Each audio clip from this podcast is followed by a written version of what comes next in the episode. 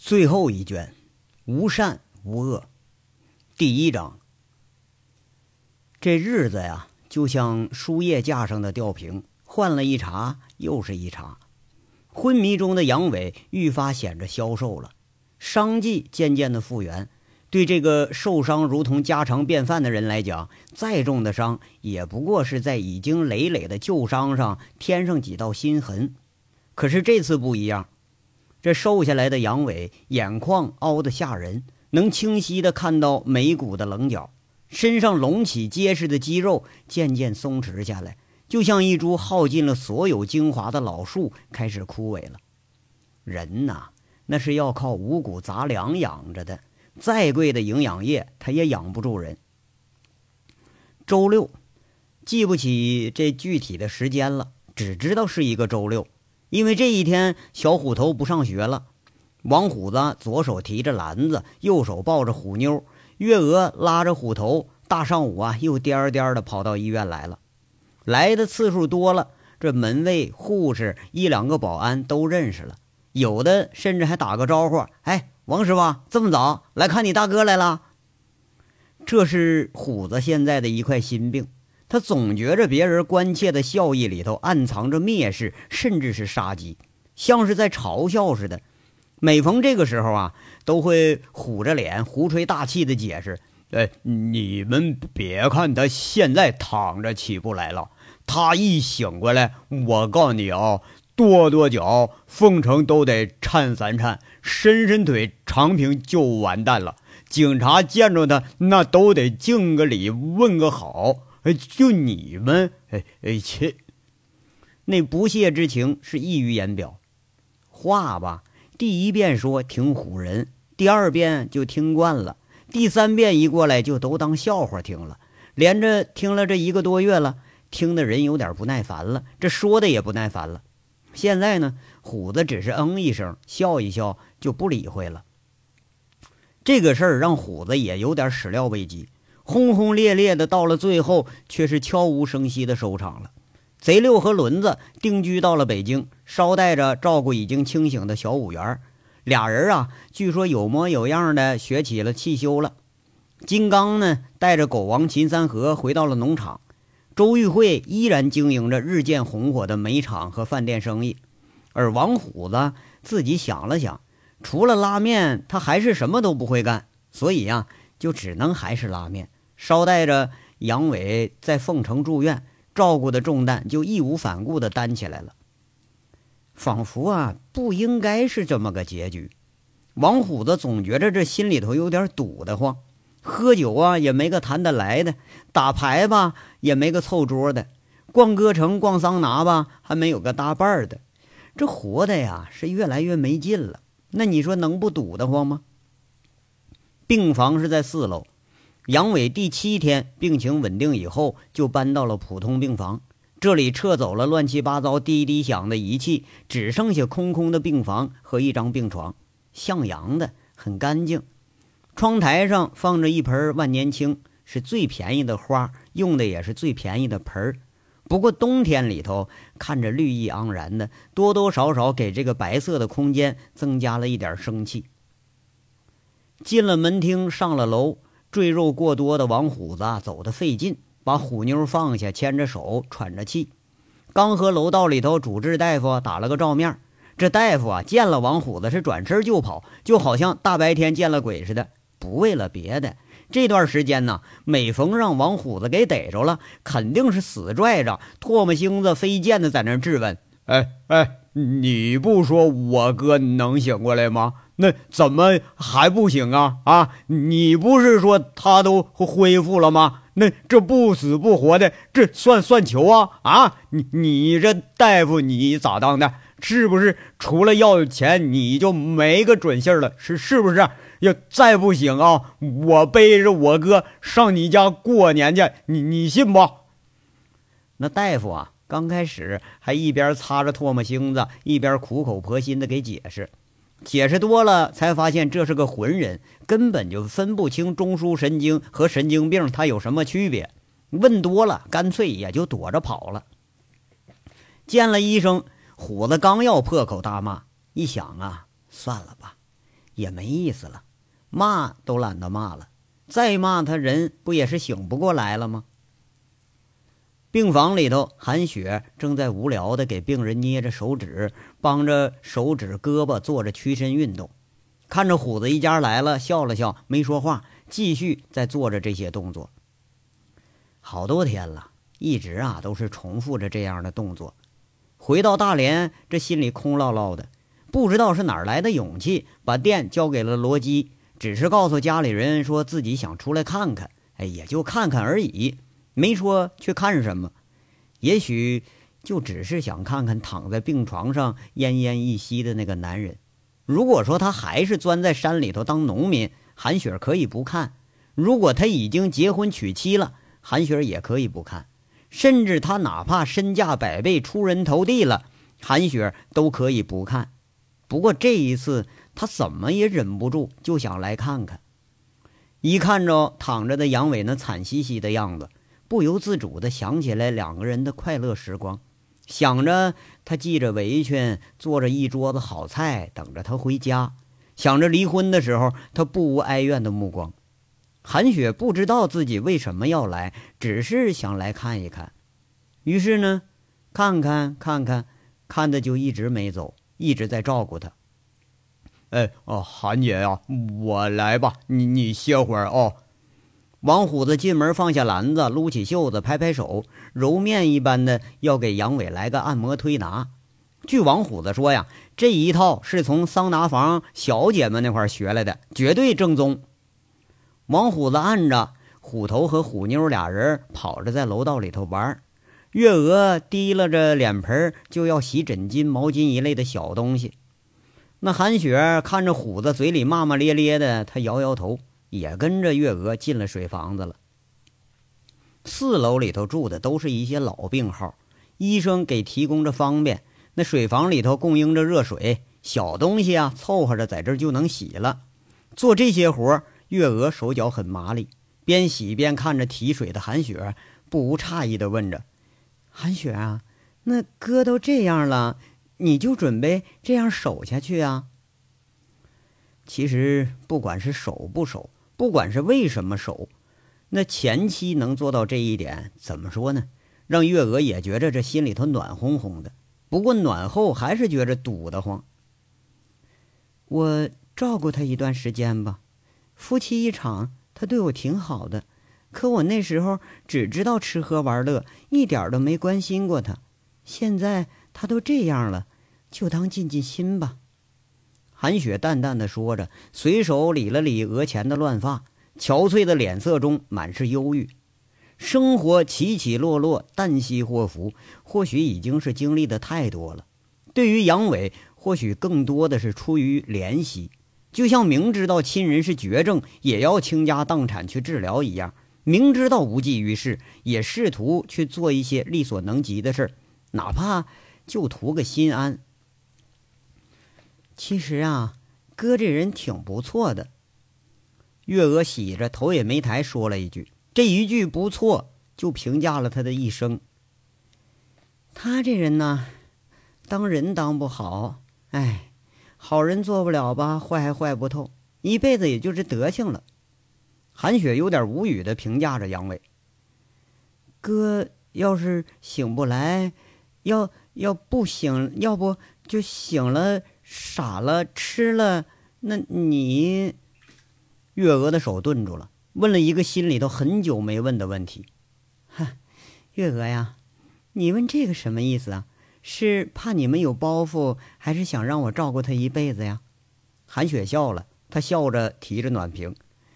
月娥慌乱的解释着：“啊，不是，不是，我们照顾哥是应该的。我是说，你还年轻，你守着他可不合适。”月娥呀，很老实的看着韩雪，似乎觉着这件事儿确实有点不合适，似乎还怕韩雪还真就想不开了。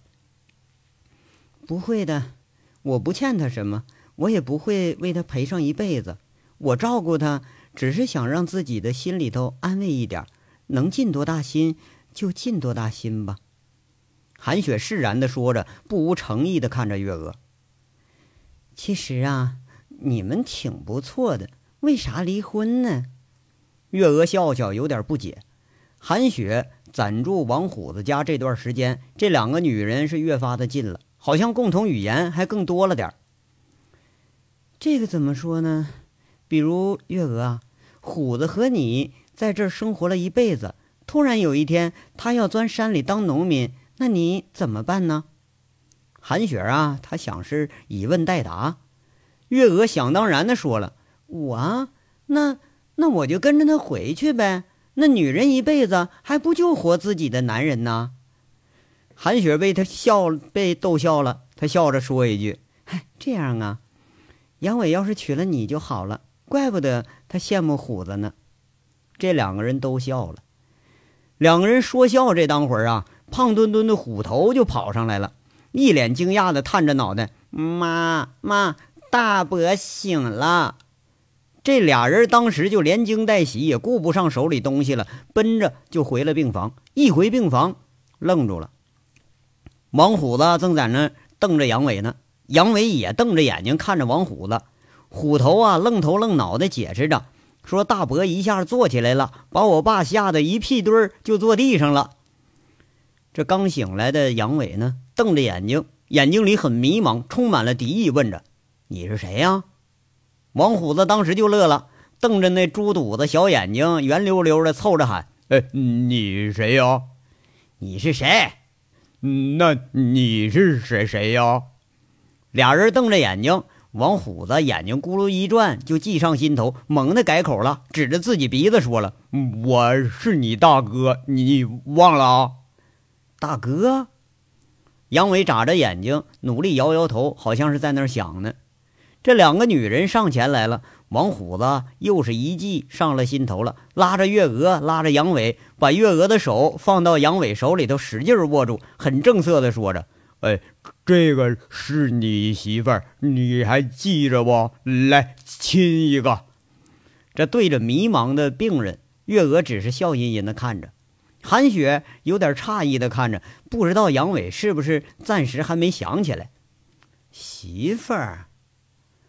杨伟恍若初见，打量着月娥，喃喃地说着：“面熟，很熟悉。”王虎子一听这话，放声大笑起来，好像是见了最可笑的笑话似的，笑的呀是前仰后合，指着杨伟说着：“哎嘿嘿嘿，哎牛逼！哎，这真他妈牛逼！天天骂我是傻屌，这回你傻了吧你？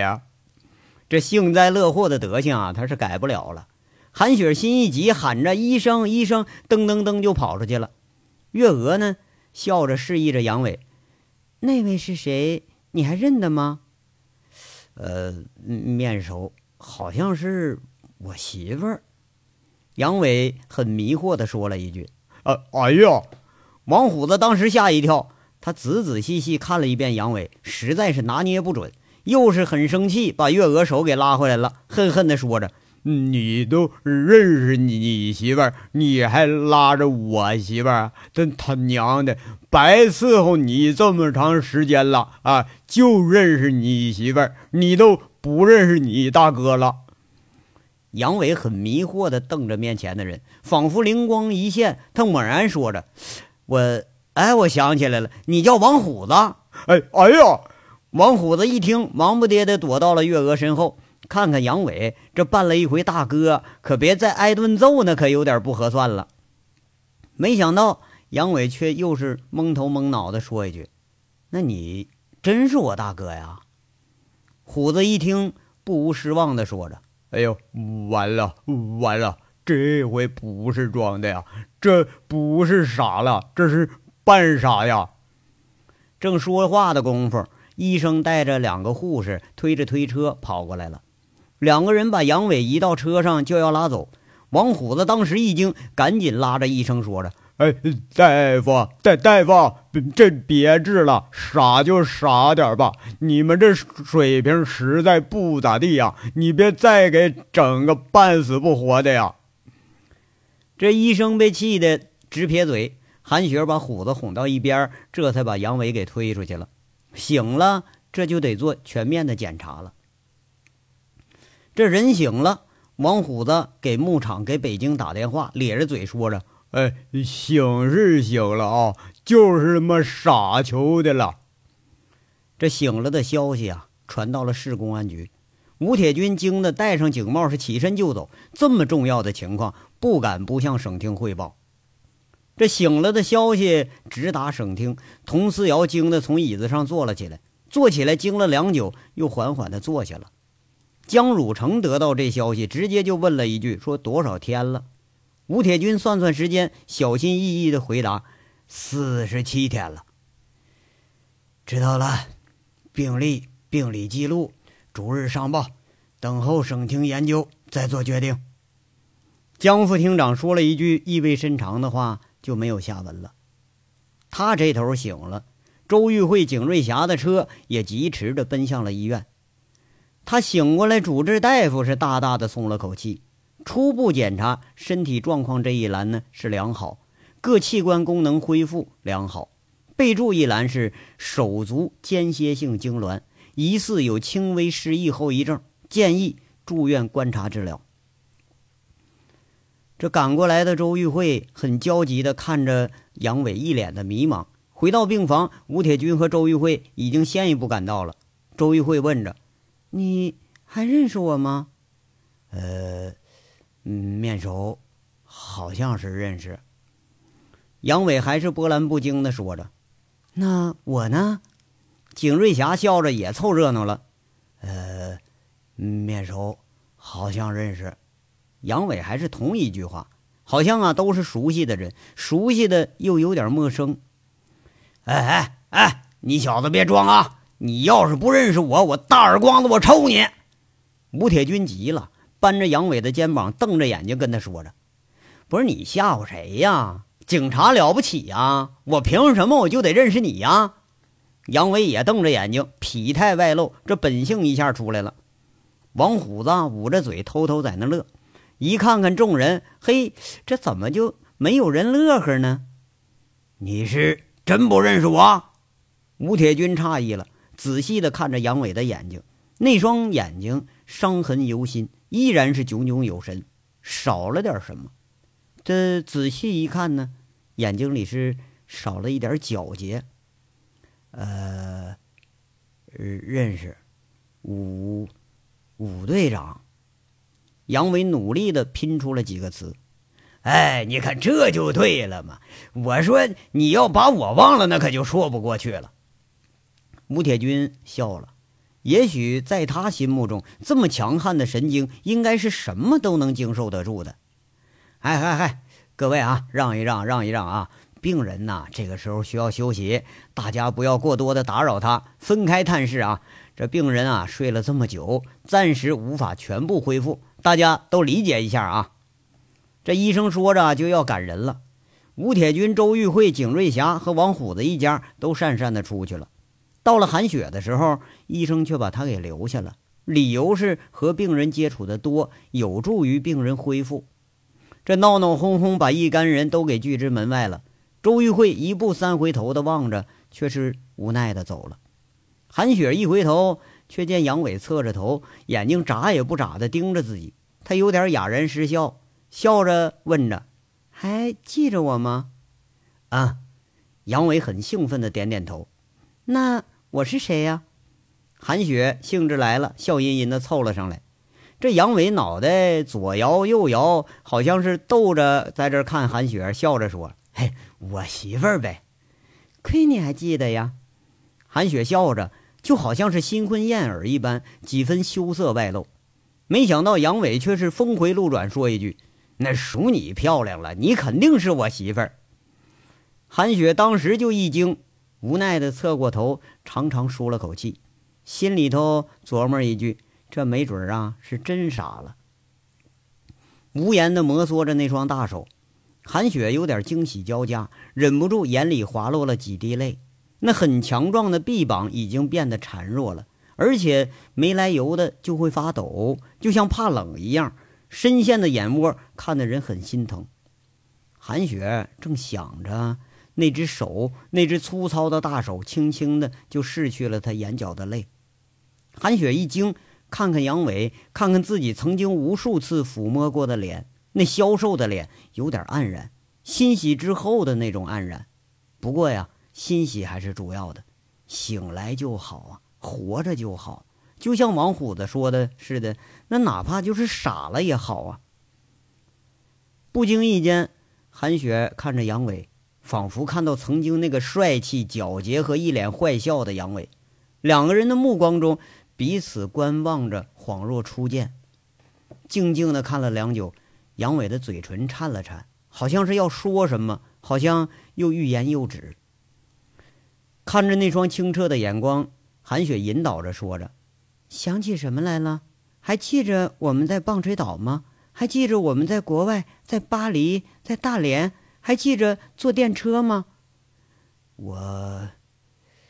我，杨伟嘴唇嗫喃着，终于想起来，喃喃的说一句：“我饿了。”韩雪一下子被逗笑了，却不介意杨伟想不想得起来。他笑着说着：“想吃什么呀？”杨伟想了想，他努力的想了想，快想起来的时候，韩雪也是好像心有灵犀，两个人几乎同时喊了一句：“拉面。”杨伟啊，这一下子乐得很开怀了，补充了一句：“要豆角肉丝儿拉面。”我想起来了。这章到这儿就说完了，下章稍后接着说。感谢大家的收听。